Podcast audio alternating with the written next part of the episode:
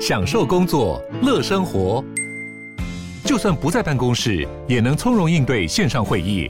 HP Dragonfly 透过专业的 HP Presence 设计，内建降噪及会议快速键，搭配清晰的 Bang & Olufsen 音效，增强音讯及视讯功能。HP Dragonfly 顶级商务笔电，采用 Windows 11专业版，让您在会议中享有最佳的视觉和听觉品质。嗨，我是宝可梦。如果你喜欢今天的节目，也欢迎你先订阅我们的频道，然后也别忘了五星评价哦。今天的主题是宝可梦这十年来的用卡心得分享。所谓的无脑卡，就是当你的钱包拿出来随便刷都是有够。嗨，我是宝可梦，欢迎回到宝可梦卡好哦。今天呢，我们来聊一下一个比较 general 的一个心得好了，因为蛮有趣的，因为。嗯，通常只讲信用卡就是比较单一嘛，哈。但是大家可能会好奇的是说，从十年、十一年前开始接触信用卡到现在，其实看这个信用卡的市场这样起起落落，然后很多银行就是成为神卡，然后后来慢慢跌落。对于我而言，好，我是怎么去想或者怎么去看待信用卡这个商品呢？好，所以这也是今天要来跟大家聊的哈。第一个就是我这十多年呢。我总共累积了五百零八张的信用卡正卡，好，这个是在去年十二月的时候调点征算出来的数字，好，这是蛮惊人的，因为全台湾大概没有人可以像我这个样子，好，所以为什么媒体记者他比较喜欢问我的原因，是因为我是真的身材实料，然后去办了这么多卡，去看去研究，好，这十年走来其实都是一样的，好，那当然也不乏说，其实市面上有不少的。KOL 或者是布洛克也开始认真的在经营这一块，好，为什么呢？因为其实银行的金融商品，他们的利润是蛮高的，好，尽管推一张卡片，信用卡的 commission 只有五百刷卡金，可如果你推多的话呢，你其实可以拿到的回馈其实也不少。当然，我们现在的这边的新户揪团礼啊什么的，可能跟美国差很多，因为美国可能你随便揪一个人就是一千两千美金进账，可是我们台湾没有办法做到这么高。好，所以这个比起来当然是有差哦，但是其实有不少人已经发现，就是如果你在网络上面就利用社群平台来分享这些资讯，带入自己的推荐资讯，其实你是可以赚钱的。好，所以这也为什么有很多很多的 KOL 网红、布洛克开始在做这一块，这当然是无可厚非。当然，如果你要得到媒体的认可，你可能就真的要有真材实料才把它做到这样子。好，所以这个也是我为什么现在还在这里的这个原因啊。其实我用信用卡感觉就好像是在喝水一样自然哦。你能够想象吗？就是你自己做任何一笔消费支出的时候，其实你都是呃脑袋里面都会一直在快速的运转，像 CPU 快速运转一样。好，就在想说，好，我这笔消费是在什么地方，然后我可以用什么卡，或者是我现在要缴这笔水费了。好，那我家里面呢一共有三张水费，一张两百，一张两千，一张五千。那到底要用哪一张卡片可以拿到最高回馈？其实这种排列组合就是在我的脑袋里面一直不断的在。高速运转当中，哈，你能够想象这件事情吗？好，因为一般人面对信用卡的态度其实就是有一张就好了，然后要结账的时候就是拿这张卡片刷，好，平均起来是最高回馈就够了。好，所以很多银行它也是针对这样子的需求来推出信用卡，但是呢，其实有些银行呢，它却故意不这么做，它就会推出一些烧脑卡，比如说你要在特定的通路，然后还要登录，还要干嘛，还要干嘛，然后你才能够拿到那个高回馈，不然你如果拿这张卡片无脑刷，你的回馈就很低。对，那这种卡片的话，其实我个人，呃，看破它的手脚，我都觉得这都是废卡。为什么？因为它需要你花出更多的时间跟精力，然后你才能够拿到最高的回馈。这样是不是会有所谓的排挤效应？因为当你把你的人生、你的心思全部都花在这张卡片或者在研究这些资讯的时候，你是不是也会变成没有办法去关注你生活中的其他面向？好，所以这会是有排挤效应的。所以我就觉得，除非你跟我一样。就是计算这些信用卡回馈，或者是喜欢收集信用卡，那所以这些事情对你来讲都是你觉得 OK，你可以承受的。不然的话，一般人其实说真的没有必要像我一样去办个一两百、两三百、四五百张卡，因为这样其实管理上也是一个很沉重的负担。好，所以这不是一般人可以去做的事情哦。但是对于我来讲，就好像是在玩游戏。好，这游戏网里面呢，在打 game，然后呢，哪一个时间点出哪一张卡片可以让我拿到最高的回馈，就这是我人生。很大的成就，我觉得很开心，所以我愿意花很多时间去研究这些东西。对，但是呢，你不想要这样做，你生活中有更多更重要的事情，其实你就不应该要花这么多时间在信用卡上面。好，我觉得其实这样真的是够了。大概每半年七月份跟十二月份的时候，稍微关注一下信用卡的市场，然后有没有什么卡片比较好，你再来办其实就可以了。好，那平常的话，真的有必要花那么多时间在关注这些东西吗？这其实都是一些零头小回馈。那这些零头小回馈呢，会不会让你大富大贵？不会，你到最后其实你是很难赚到什么大笔的金钱的。我我还是必须承认，就是如果我没有成为 KOL 以前呢，如果只是呃一般的上班族，然后我努力的研究信用卡，顶多就是省钱而已。但是因为我有了媒体光环，所以我有曝光，我后来就慢慢的就变成比较知名的人物。那那些厂商如果想要呃有更大量的曝光，他们就会找我合作，我才可以赚到额外的收益。所以对于我来讲，它就会变成是一个。比较像是副业的东西，但是一般人你再怎么努力研究信用卡，可能很难成为第二个宝可梦。对，因为这个就是很很困难，因为这就大者恒大，然后还有就是你必须要有一个运气，你有一个时运，能够让你大红大紫，然后媒体记者才会都转过去找你，不然的话他们其实很懒惰，谁会为他们好的心得，他就找谁了。真的是这样子啊！那些媒体记者真的很懒啊，所以你说你要超越宝可梦，你要成为第二个宝可梦，你就要花比我更多的时间，你才有可能去博得人家的注意。这其实是蛮困难的一件事情哦，所以这个就是大家还要去思考。最近呢、我的用卡心得啊，吼，其实就是一句话：无脑的好用卡呢，越少花费我的心神，其实越得我心。其实说真的，因为人都是一样，会有一个所谓的懒惰的倾向。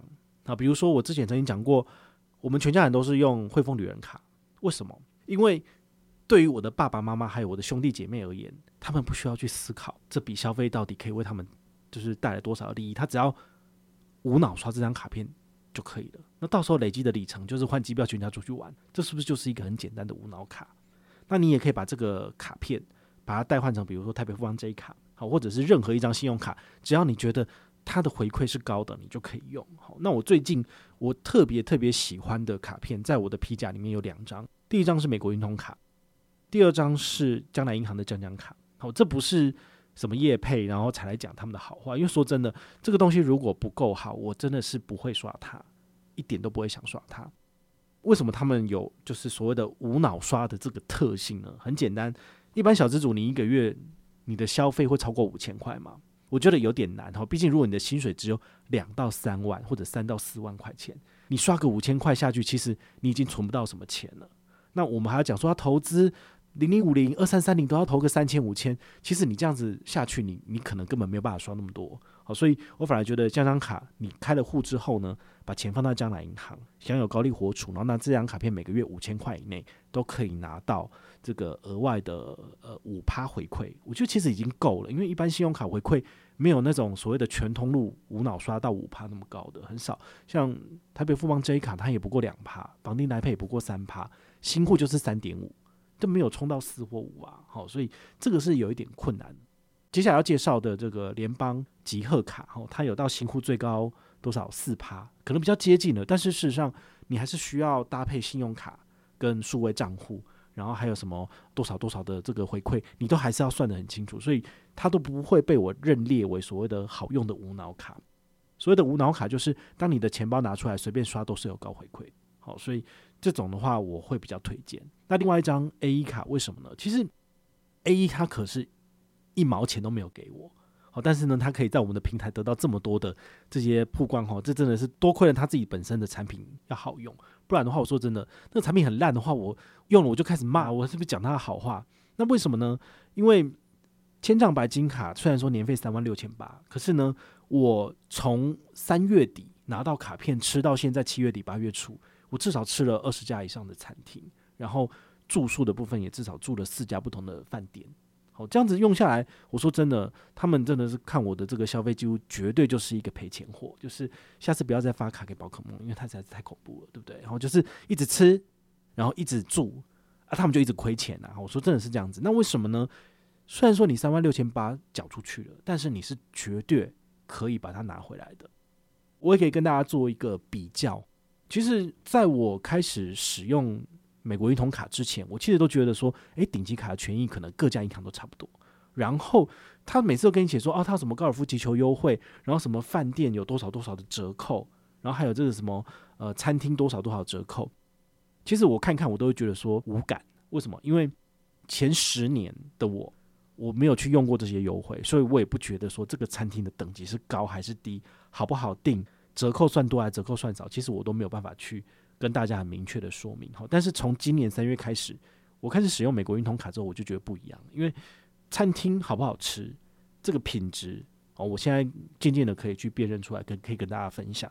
那这个饭店住宿它的品质好不好，服务好不好，我现在也可以跟大家分享了。所以我只要看到这些饭店，我去体验过，我就知道说，哦，这个顶级卡它提供的服务好不好。那我现在回来 review 所有的银行顶级卡，他们其实在住宿还有吃饭这一块，他们是非常非常弱的。好，为什么？因为他要花很多的钱，要有很多的人力，然后来去 maintain 这样子的优惠。他必须要不断的去跟业者谈，然后还要讨论拆账，然后看可以为他们带来多少的这个呃使用者进来。如果他的权益差的话，消费者会用吗？消费者不会去用。所以餐厅饭店跟这张卡片做联名做合作，其实它是没有效益的，因为这个优惠没有办法为他带来客人，所以他们接下来就会越来越少，越来越不愿意跟这个银行合作。所以这会是一个诞生鸡或寄生蛋的问题。但美国运通卡不一样的是，他谈的折扣很高。两人同行一人免费是五十八回馈，这是很惊人的。像前一阵子，我刚好又去吃了一次这个马可波罗哈。大家都知道，其实马可波罗是我分享的第一次，就是用美国运通的信用卡去吃饭，两人同行一人免费的餐厅。那现在已经过了四个月，我吃一个绕回来了，我要跑去吃了，你知道吗？它的服务依然是非常的好。那它的整体的菜单，它其实已经涨价了，涨了两百。我们是吃那个。四个 set 的套餐，之前是好像是二三八零，现在变二五八零了，所以他有偷偷涨价。因为我现在在整理账单资料，说，哎、怎么跟上次的不一样？所以你看，他的钱会慢慢的往上调整，可是他的服务品质其实是一样好的，那餐的品质也很好。接下来有机会我再跟大家分享一次。其实对于消费者而言的话，我已经是回头客了，我去吃第二次了，会不会有第三次、第四次？会，只要我有大白。我都很愿意再去吃这些餐厅，因为这些餐厅的品质基本上都没有什么问题。对于餐厅而言，对于营业者而言，这个才是他们想要的结果，就是说他拿到了一个忠诚的客户，然后这个客户会不断的回来回购，回来回购。那其实对于他们来讲是好的。那接下来有没有可能，比如说我去了解香格里拉的整个饭店的系统跟汇集系统，那我后来就成为他的会员了？有没有可能？这是有可能的。那有些饭店也是非常的厉害哦，比如说君悦。他怎么做呢？我去吃过他的凯菲屋，我去吃他的漂亮广式海鲜餐厅，他马上就打电话来了。这中间不过才隔一个月而已，他就直接有行销系统，他们的那个系统做得很好，就是直接打电话问我说要不要办他们的君悦美妆卡，就是年费大概是两万一左右，然后你就是用这张卡片不限平假日任何时间点去吃，全部通通都是两人同行一人免费，就它的优惠折扣其实跟大白差不多，不过它就是只能够在君悦饭店吃饭了，哦，所以。这张卡片是很适合，比如说商务一族，可以全心全意的住在君悦饭店，然后在君悦饭店里面狂吃东西。他的所有餐厅都是他带一个人去吃，就是一半的价格，这都还蛮好的。但是对于我来讲，我想的是什么？就是其实君悦饭店它值得我花两万一，然后去加入他的会员吗？我觉得那倒不必然。哈，我有钱，但是我不见得会去加入。原因是因为。我还有那么多的饭店可以选择，我还有精华体系，然后我还有其他的体系，对不对？还有香格里拉体系，我为什么一定要被锁在君悦里面，对不对？我在信用卡的使用跟吃饭的年费这一块，我已经花三万六千八了，我应该要先把这张卡片好好给赚好赚满才对啊！怎么会马上就再加入另外一个体系？但是呢，这是可以去做到的。好，只要他的服务够好，他的餐厅品质是维持一致的。其实说真的。说不定哪一天我就真的会加入他的体系，然后常常去吃饭或者带亲友去吃，其实都是有可能发生的事情哈。所以这个就是饭店业者跟银行业者他们在玩的把戏，对不对？你的各自进入他们的体系统之后呢，你去吃饭你会定位，那他有你的两次三次的消费记录，他就会拿这个东西，然后去大数据演算出来说，说不定你可能会是他们的常客，你就会变成他们的整个体系的会员之中之一。好，所以这些高卡会籍这些饭店的。这些点数是怎么玩的？其实就是这个样子。好，那这个样子到底适不适合每一个人，这就不一定了。因为如果你的预算不充足，其实你是不太可能花这个钱的。对，好，所以这中间还是有所差异。那我最近我自己用了之后呢，我自己是觉得说，美国运通的千帐白金卡真的不错。因为吃饭，然后还有就是国内的住宿，我现在住过四家嘛，第一家是涵碧楼，涵碧楼我秋天、冬天还会再去一次，因为实在是太爽了。但是我不能太常去，因为太常去你就会腻。那第二家的话呢是大西威斯汀，对不对？这个也是有机会一定要再去的。第三的话是金华饭店，金华饭店就三千三，其实就还好，但他给我一个豪华大客房，我就很爽。对，那第四家是前一阵子才分享过的，就是金鹰国际行馆。好，这个是下一次去高雄我也一定要去住的。你看，去住四次，有三次是一定要回购的。哪哪有什么信用卡是可以提供这种这种优惠？那你想想看，美国运通千帐白金卡可以提出这样子的优惠，那其他银行的顶级卡可以吗？我拿那么多银行的顶级卡，没有一张卡片能够跟他打得过去。对不对？那些银行的顶级卡首年虽然免年费，但是第二年都要跟你收个八千、一万六、两万都有，对不对？但是他提供的服务有到这么好吗？我个人觉得完全都没有啊。所以，呃，我我觉得啦，就是，哎，为什么我会觉得美国运通千帐白金卡或者是信用白金卡这么的好的原因，就是因为它的服务好，然后它提供的饭店、餐厅优惠非常的不错。对于我来讲，它就是一个在国内吃喝玩乐的饭卡。哦，但你也要去思考一件事情，就是明年出国，这张卡片是不是就不适合你了？好，那有可能就是你都在国外了嘛，那这张卡片提供的优惠就不能够在国外的餐厅使用了。好，那如果没那么好的话，或者是它的机场贵宾室的服务也不好，那你也可能可以选择就不要使用它。所以它有非常非常多不同的考量的面向。那也可能是说，呃，二十七岁的我到三十七岁的我这十年之间，我的收入改变了，然后我的视野也。拓展开来了，所以对于我来讲，使用信用卡的初衷跟之前是不一样的。好，那现在的我，我比较想要做什么？就是我可以去体验，我可以用跳跃的方式，好，可以去做跨领域的生活体验。不然你说一个信用卡部落客在跟跟我讲什么饭店、旅馆住宿体验？你是你是旅游部落客吗？对不对？但是事实上这些东西都是息息相关。这是什么？这就是你的生活体验，对不对？信用卡是我靠这个东西来。等内都来存钱，那现在好不容易存到一些钱之后，其实你的生活过得比较惬意了，比较好了，那你是不是就可以靠这个东西来提升你自己的生活体验？总结一句话就是万变不离其宗，哈，什么意思？我用信用卡最主要是干嘛？一开始是要省钱，缴税费、生活上的开支，去大卖场买东西我要省钱，好，所以信用卡很重要。现在也是。那现在对于我来讲，信用卡是什么？它还是可以省钱的工具。比如说我要去。旅行，我要商务舱，我要头等舱的机票，真金白银去买是不是很贵？贵，但我是不是可以透过点数去换？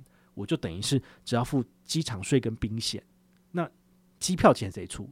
机票钱就是银行的这些点数业者帮我出的，这就是我想要的省钱的这个模式。所以为什么我我会建议大家，就是如果你现金回馈用久了之后，你要想办法往上提升自己到点数或者是到里程，因为这些东西才有可能在你未来。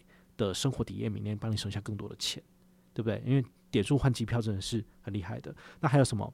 等而次之的是点数换房，好，这些房型，如果你不能够靠千帐白金卡来帮你省钱的话，因为升等其实一升上去都是几千块钱，也是等于是我用这张卡片的年费买来的。好，但只要住超过一定的次数，其实你就就是回本了，因为你多住就是多赚了。好，点数换房也可以，就是千帐白金卡它本身的会员酬宾计划也可以兑换到。这些航空公司的里程计划，或者是饭店的点数计划，那这些饭店的点数计划也可以拿来换房。好，你只要换到一个等级比较高的房，其实你就赚到了，因为它都有一个呃当天的同等值的现金嘛，就等于是你用了这些点数去买了这个现金，那你算出那个回馈率，其实也都是三到五趴以上，其实是完全不输现金回馈的。那甚至比较极端一点的哈，就是我现在在做的事情，就是揪团赚奖金。好，虽然说大家会觉得说啊，信用卡。揪团揪一卡也不过才五百块钱，然后那些信用卡业务你也瞧不起他们，可是你你不知道这个在景气好的时候他们赚的可是比你多好几倍啊！我说真的啦，就是如果大家景气好的话，你会比较愿意花钱，你也比较愿意办卡，那他们的业绩就源源不绝了，好，对不对？其实是这样子。那如果你想要知道，就是我到底靠这些揪团办卡赚了多少钱，其实你可以去看我的书哈，二零二零年那本书里面其实就有算给大家看了。对啊，你想想看，一卡五百，如果本团揪一千人，那是多少？那是五十万。如果就一万人呢，是五百万。对，所以他这个数字不要小看它。也就是说，如果你的影响力越大，你的社群的呼之而来、挥之则去的这个能力很强的话，其实你是有可能为银行带进大笔大笔的进件量，那你就可以换成这个现金，或者是你可以换成刷卡金。那是不是就代表你拿这家银行的信用卡去刷卡，全部都不用付钱了？所以这其实是很厉害的一点。那我也勉励大家，就是如果可以的话，你可以从你们自己的专业或领域里面去找到像这样子的一些呃活动亮点。那你跟着做的话，其实你也是有可能可以赚钱。反正就是靠社群平台赚钱嘛，对啊。那这一块是不是有人真的做得很成功，真的做得很好的？我个人觉得他们不会跟你讲。哪有人那么笨，就是赚多少钱都直接在网络上面跟你讲呢？他不知道就被绑架吗？对不对？好，这也会被人家就是起嗔恨心嘛。好，所以我觉得这个东西就是点到为止的分享。那你如果想要知道说到底我真的赚了多少钱，你可以看我每一档活动的 M 捐回报。其实那些回报如果一个人符合资格，就是你可以拿到的就是官方写的那个金额。那我们本团有这么多人上车，你算一算你就知道说到底这个人可以拿到多少钱。好，所以比较聪明的 KOL 他是不会跟你讲他到底。这团救多少人的？总结一下，我们今天要跟大家分享的这个使用十年以来的信用卡心得，其实就是这样：就是前十年我用信用卡是真的要省钱，好，而且是把全家人的消费死命的灌进来，然后就是为了要积攒出最多的现金回馈，或者是最多的点数，然后来换机票飞出去。那十年之后，现在的我是怎样的心态呢？其实我现在反而会比较喜欢去使用美国运通卡。就是使用这些比较高等级的信用卡，它所提供的这些服务，好，比如说餐饮的折扣或者是住宿的升等，其实我觉得是比一般现金回馈给你的三趴五趴还要来得好。好，但是这些高卡它也不是万能的，因为比如说你拿它来缴税费就是没回馈啊，所以我还是会都用。就是这五百零八张我手上的每一张信用卡都还是有它自己的使命跟它的价值。那我会视情况来去使用它，虽然大部分都是废卡啦，因为有高回馈的卡片毕竟不多，所有的银行他们都想办法要把一张卡片塞到你的钱包里面去，对。但是我们都知道，所有的银行他们所传的任何的行销讯息，通通都只是在推销他们自家的商品而已。所以这个时候，其实你反而会比较信任的是像网红 KOL 或者是呃像布洛克这样子的角色，因为他们经过同整之后比较容易。会把你想要的资讯放到你的眼前，所以这也是为什么这些银行老是要找这些 KOL 合作的原因。因为他如果放那些广告，就是成效不好啊，对啊。那他透过比如说透过宝可梦嘴巴跟你讲这卡片比较好用，好用的点在哪，你可能就会办卡了。好，所以这就是这个目前的信用卡市场的生态，大概是这个样子。好，提供给大家参考。那我也希望你听了这集节目之后，你也可以去思考一下，就是呃，你是怎么去看信用卡这个产品的？那你用信用卡几年了？有没有一些不同的心境上的转折呢？还是说，只是人家叫你办一张卡你就办一张卡，就这么简单吗？那你永远都只是人家的刀上厨，好，就是人家叫你办卡你就办卡，那就成为人家的分母而已啊，这样有什么意思呢？好，所以大家还是要建立自己的消费哲学，找到最适合自己的信用卡，不要人云亦云，好，这才是最重要的。那如果你有任何的问题或任何的想法，也欢迎你就是到粉丝页私讯我，好，或者是留言，好，或者是抖内都可以，好，我们有看到的话呢，都会在做节目跟大家回报哦。我是宝可梦，我们下回再见，拜拜。